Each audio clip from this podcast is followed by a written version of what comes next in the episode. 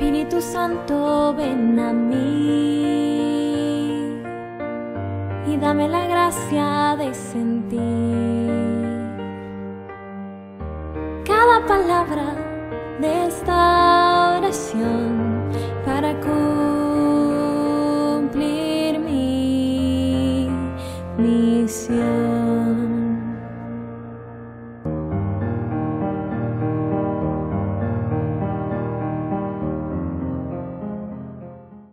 Un saludo a todos los oyentes que en estos momentos están en sintonía de la Radio María en Noticias Eclesiales. En estos momentos nos encontramos en la Capilla del Sagrario, al lado de la Catedral Primada de Colombia, y nos encontramos con el señor párroco, Monseñor Sergio Raúl Pulido Gutiérrez. Antes de, iniciar con, con una serie de preguntas muy breves, Monseñor, para Noticias Eclesiales, quisiera que nos contara algo de usted y cuál es su misión en estos momentos en la Iglesia Católica. Gracias, gracias. Mis padres son bogotanos, o bueno, eran, porque ya murieron. Yo también nací aquí en Bogotá en el año 1955, entonces tengo 68 años de vida.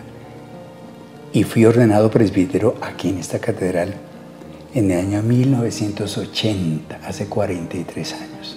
Mi historia es larga, pero vamos a lo, a lo actual. Desde enero pasado, el señor arzobispo me confió como delegado suyo y párroco de esta Basílica Metropolitana de Bogotá, Catedral Primada de Colombia. La capilla del Sagrado no está al lado de la catedral, está en la catedral, es parte de la catedral. Y la historia se remonta desde aquel día 6 de agosto del año 1538, cuando se fundó la ciudad de Bogotá. Gonzalo Jiménez de Quesada eh, le pidió a Fray Bartolomé las Casas, con quien vino desde España y navegó por el Magdalena hasta llegar a Honda y de Honda hasta aquí a pie por el Camino Real de aquella época y, se fundó ese 6 de agosto del, 1538 en Bogotá. Y ahí comienza la historia del arquidios, de, de este templo, digamos, de lo que es hoy Basílica Metropolitana y Catedral Primada Catedral Primada porque es que esta es la primera sede episcopal. Bueno, fue trasladada en Santa Marta, de Santa Marta acá, la primera sede fue allá en Santa Marta, luego aquí en Bogotá, trasladada, o sea, ya venía constituida como, como iglesia aquí en estas nuevas tierras de América. Y de aquí no solamente se han eh, creado por derecho canónico las parroquias de Bogotá, todas las jurisdicciones eclesiásticas de Colombia. Es la madre, es la primada, es la primera la madre. Por eso tiene ese título, ¿no? Eh, es un, digamos, es historia, pero también además de la historia es toda la, la espiritualidad, todo lo que significa este templo en la, en la historia colombiana. Y la capilla del Sagrario es parte de la catedral. Esa capilla se terminó la construcción en el año 1606. Si tú ves los cuadros grandes que hay y todos los motivos, todos los motivos artísticos, estructurales incluso, y, ornamentales del ornamento de esta capilla son eucarísticos. Es para la adoración de la Eucaristía, es como el cenáculo. Por eso aquí todos los días celebro la Eucaristía a las 7 de la mañana, como acabo de hacerlo, y expongo el Santísimo, queda todo el día expuesto. Tenemos la bendición, el privilegio y la fortuna de tener a las hijas de la iglesia, las hermanas hijas de la iglesia de origen italiano, que están pues, permanentemente en la adoración y en el servicio. Son cinco, ¿no? En ese momento sí, ellas. Em, y, y, acompañan a los fieles que vienen. Aquí solamente se cierra la, la capilla en los momentos de que corre riesgo porque llegó alguna manifestación o hay alguna desorden en la Plaza de Bolívar. Es lo único que nos, digamos, el motivo para cerrarla. De resto está el día abierta hasta las 4 de la tarde todos los días para la adoración eucarística. Monseñor, eh... ah, pero no digo, pero además de eso, entonces soy el párroco. Pues claro que como parroquia no queda nada, porque es que, ¿qué es una parroquia? Es una comunidad de fieles, estable, como en un barrio donde eh, si el, párroco, yo he sido párroco también, celebra la Eucaristía, sabe que en aquella banca se sienta doña Filomena, va allí doña Rosita, allí don José, y todos los días o cada domingo, y cuando no viene uno los extraña porque ya los identifica, son parte, es decir, es la comunidad viva de fieles. Aquí, ¿quién vive aquí? Nadie.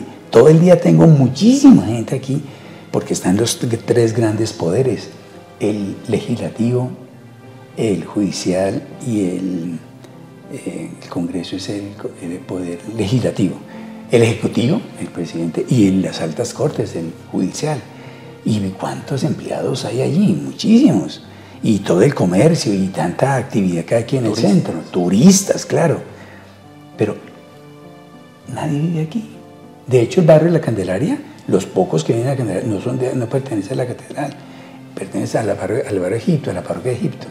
Hay otros templos aquí alrededor, está aquí San Agustín, está San Ignacio, está eh, otros templos más, eh, eh, San Juan de Dios, pero no son parroquias, son parte del, digamos, del territorio de la, Entonces no es parroquia, yo no me siento párroco, la verdad es que no.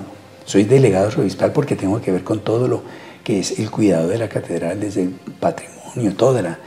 Y, atender, porque aquí me toca atender lo que llega en cuanto a cantidad de servicios que prestan, inclusive algunos de funcionarios públicos. Pero, por ejemplo, por decirte, citarte un ejemplo, el sábado pasado mm, celebré la fiesta patria, la fiesta nacional, la fiesta de los peruanos con su imagen tan venerada del Señor de los Milagros allá en Perú, en Lima. Y así cualquier evento a nivel nacional o incluso arquidiocesano aquí se, se hace.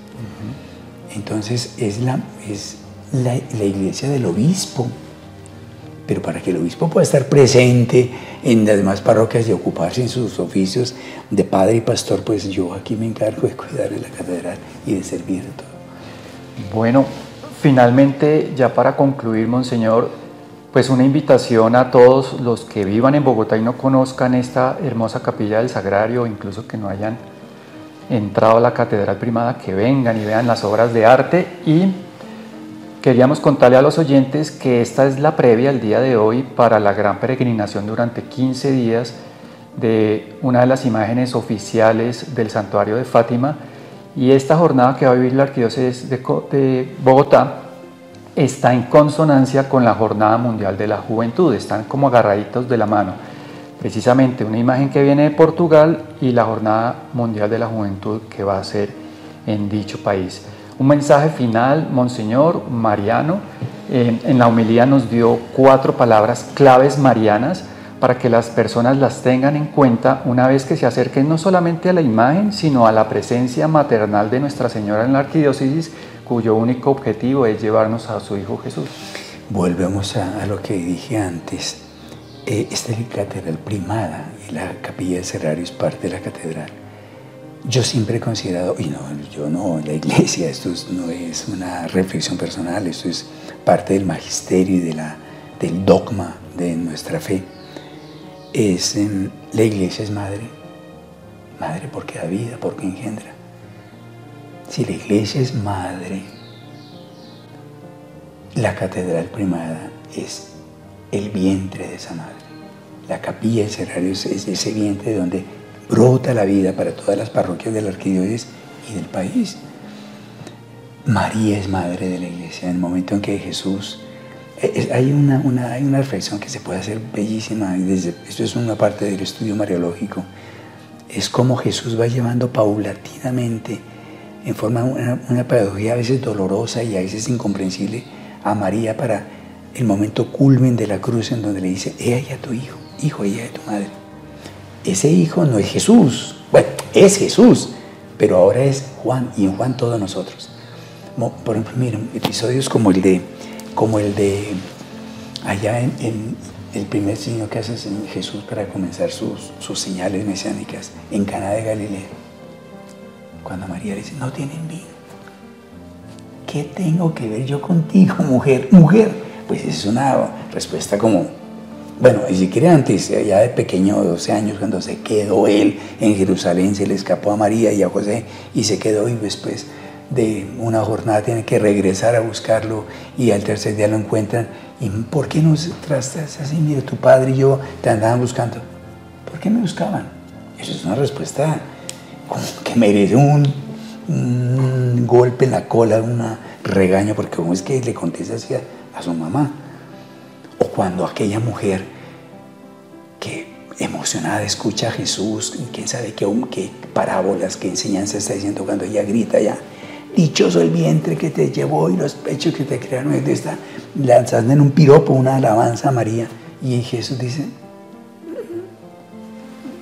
dichosos los que escuchan mi palabra. Y así sucesivamente, cuando llega el monte de la cruz. ¿Qué quiso decir Jesús? ¿Cómo fue tratando a María así a lo largo de su vida para hacerle comprender a ella que no solamente era la madre biológica de él, sino la madre de todos los discípulos, de todos los que creerían en él. Madre de, todos los discípulos, madre de la iglesia. De hecho, es una de las advocaciones o de las afirmaciones bellísimas y, admirables de que podemos hacer de María, es la madre de la iglesia, la madre de Jesús, madre iglesia, nuestra madre. Pero bueno, tú eh, a mí me, conmueve ver esta imagen. Es una imagen, yo sé que es una imagen. Representa pues a María en esta aparición, esa vocación y toda la historia de Fátima, sí, pero conmueve, es una imagen. Y al ver esa imagen, pues yo pude haber dicho cosas de Fátima y de la historia y los pastorcitos y todo lo que hay alrededor de, de ese acontecimiento mariano conocido mundialmente. Pero yo preferí decirles cuatro palabras que son las que tú me estás eh, recordando ahora o que quieres que yo recuerde, que son como la síntesis, el resumen mío personal de lo que es para mí cuando yo rezo el Santo Rosario o cuando medito en mi, en mi vida personal, ¿no? Pues también a veces hago homilías o mm, consideraciones frente a otras personas. Pero para mí estas cuatro palabras resumen toda mi devoción a María. Búsqueda, aceptación, coherencia, constancia. Búsqueda. María buscó como buena judía, como hija de ese pueblo elegido de Dios, ¿qué quería Dios? Esa es la característica de Israel. Se siente el pueblo de Dios, que Dios es quien debe, es el absoluto el primero sobre todo. Y María, sin duda de joven, buscaba ese querer de Dios, esa voluntad de Dios. Pues también nosotros, yo tengo que buscar esa voluntad de Dios. Pero esa búsqueda de la voluntad de Dios, la búsqueda de Dios que ha de ser toda la vida, pues no, se, no puede ser, digamos, una búsqueda así que me morí y no supe pues dónde está Dios o qué quería de mí. Debe haber un momento, y lo hay sin duda, momentos cumbres, incluso uno, no uno, sino varios momentos cumbres unas cimas en donde Dios revela su voluntad para cada uno. Entonces, a mí eh, me conmueve pensar que María encontró la voluntad de Dios allá en ese momento en que el ángel le transmite, le comunica, le, le hace saber que ella es la elegida para ser madre del Mesías tan esperado. Bueno, y una vez que descubre, que encuentra esa voluntad de Dios, que la percibe, acepta la aceptación, el famoso fiat, voluntas tu, hágase tu voluntad. María no entiende y nadie entiende bien la voluntad de Dios, es un misterio, pero lo aceptamos por la fe. Hágase, quiero, así sea. Esa aceptación es un momento fundamental para, digamos, la conversión, para el cambio de vida, para, para el proyecto personal de vida pero conforme a la voluntad de Dios, ¿no? Y no basta con aceptar. Es fácil aceptar, y puedo decir sí, pero después que viene la coherencia. Primero búsqueda, segundo aceptación, tercero coherencia.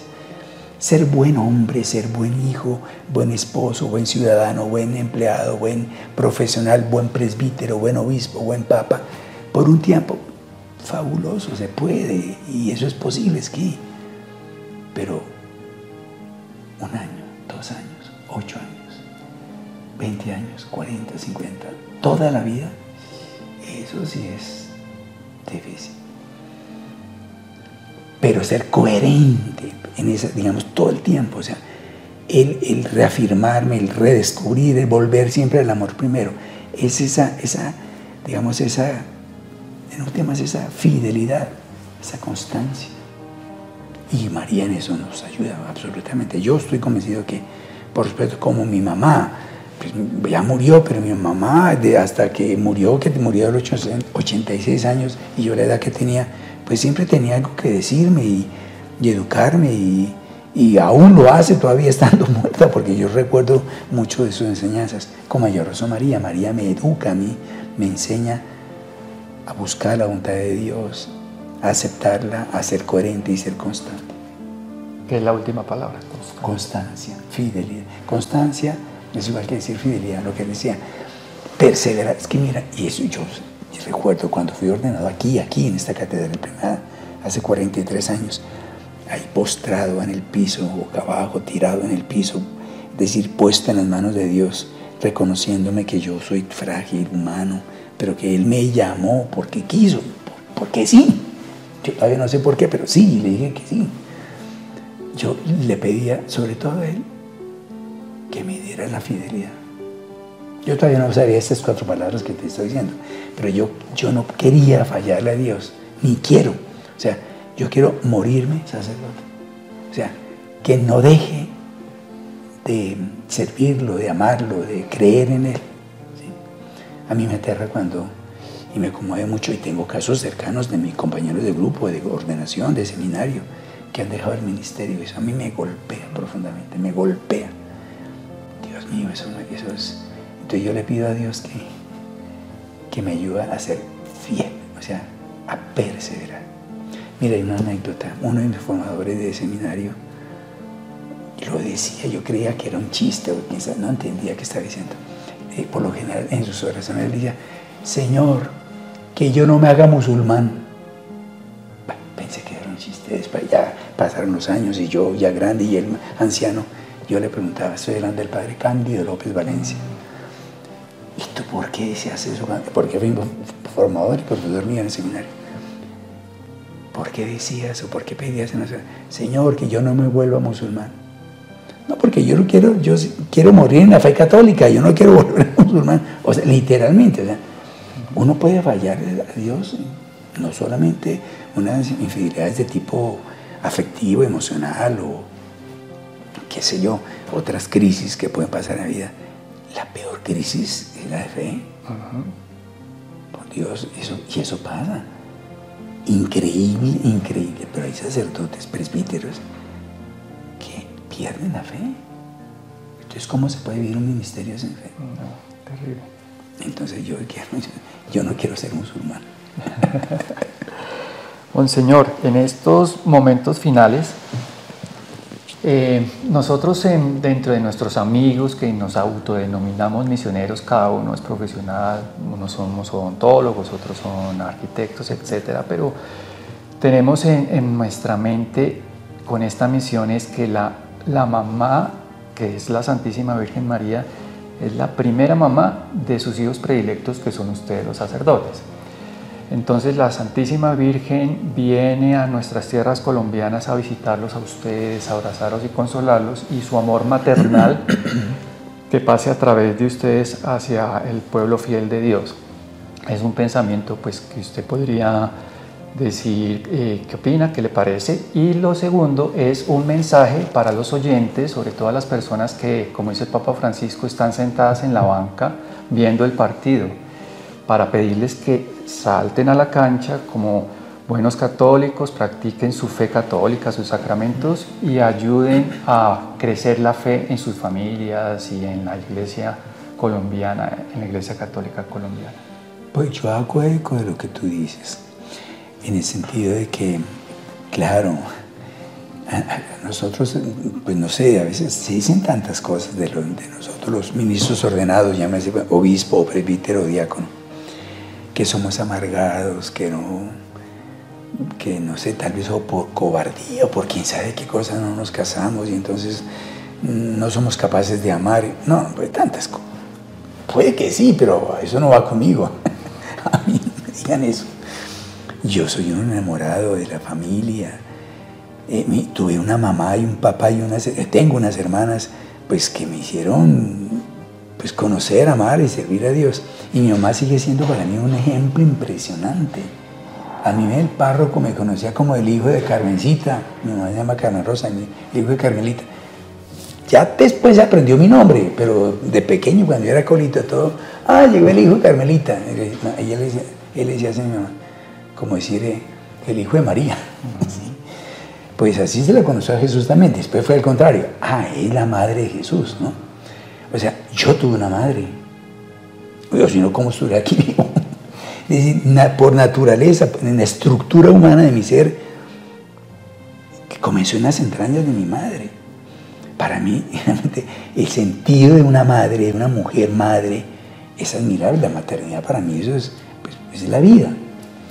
Entonces, así como, como no puedo existir sin mi mamá, o no puedo entender mi vida sin haber nacido de las entrañas de mamá y papá, pues en, ese sentido de la vida espiritual, del, de, lo absoluto de Dios, pues también se necesita esa maternidad y María es esa madre y madre nuestra.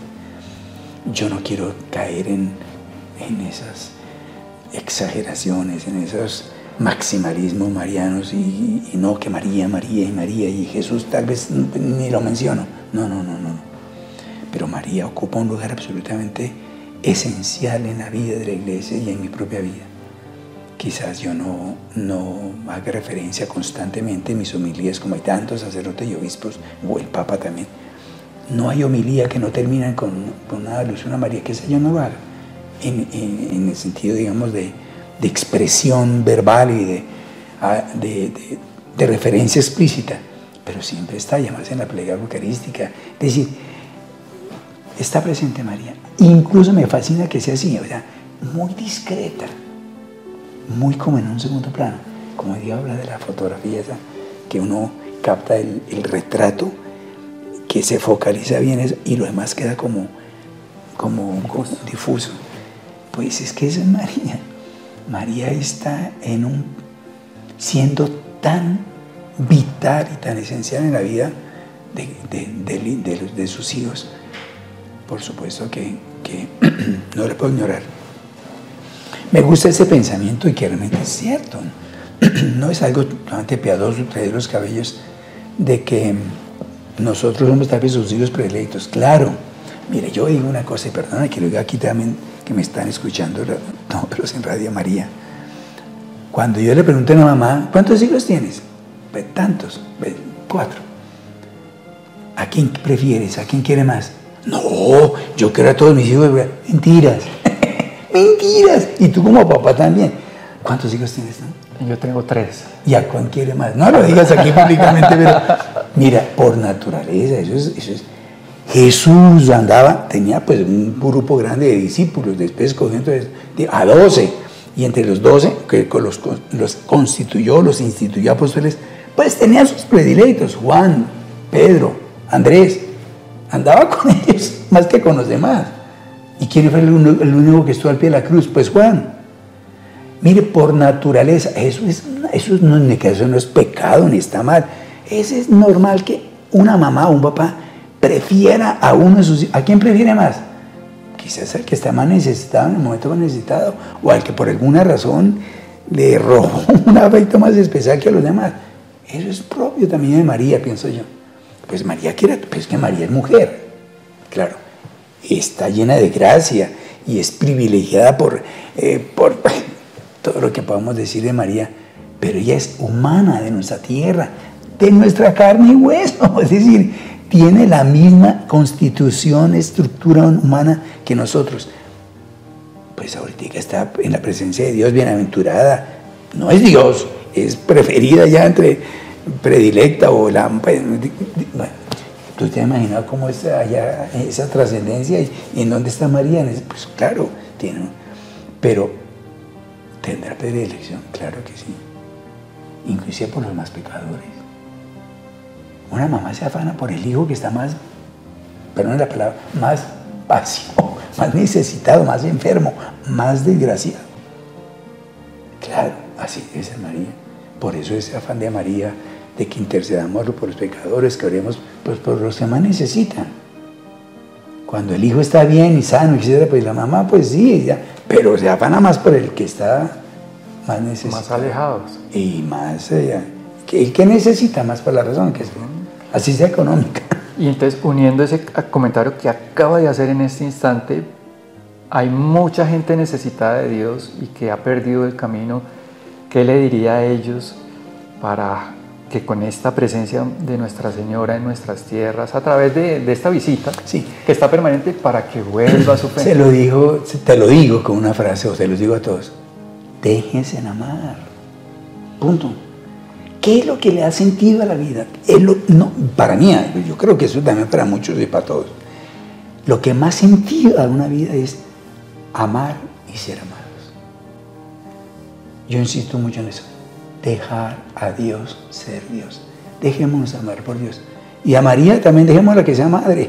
dejemos que... Pues uno como deja que, la madre sea madre. Pues acercándose a ella. Muchísimas gracias, Monseñor, por este rato tan especial. No, qué pena el tiempo tan largo. No, perfecto, perfecto. Una despedida ya de parte suya para todos los oyentes y su bendición de pastor. Gracias. Pues sean bienvenidos aquí a la Catedral Primera. A mí me, me da tristeza cuando algunos amigos o parientes incluso que saben que estoy aquí, me dicen, ay, eso está muy lejos, el centro es peligroso, eso es muy complicado. Y no vienen, porque creen que pues aquí se están perdiendo de mucho. Claro. Vengan, es la historia eh, viva, eh, testimonio de, una construcción y de unas obras de arte y de una historia que todavía está viva aquí en la catedral. Es la sede del obispo, en la cátedra del obispo. Vengan a la catedral, participen de alguna de las ceremonias, incluso vean esta belleza y este patrimonio que tenemos tan hermoso. Es que es la casa de los abuelos. ¿Cómo no ir a la casa de los abuelos? Y que visiten el Santuario. Pues claro, sí, o sea, tienen allá su parroquia, claro, su templo, cuídenlo y ayuden al párroco en todo. Participen en su vida parroquial. Pero, eh, digamos, la, la, parroquia es como la casa de los hijos y la casa de los abuelos es esta. Entonces vengan a la casa de los abuelos. Y aquí está la abuela. Muchas gracias, Monseñor, su bendición. Dios nos conceda su bendición ahora y siempre. En el nombre del Padre, del Hijo y del Espíritu Santo. Amén. Gracias por traer esta imagen tan preciosa y significativa de María en esta vocación de Nuestra Señora Fátima, la peregrina. Gracias, Monseñor. Quedamos con Jesús, José y María, la familia de Nazaret. Dios los bendiga a todos. Amén.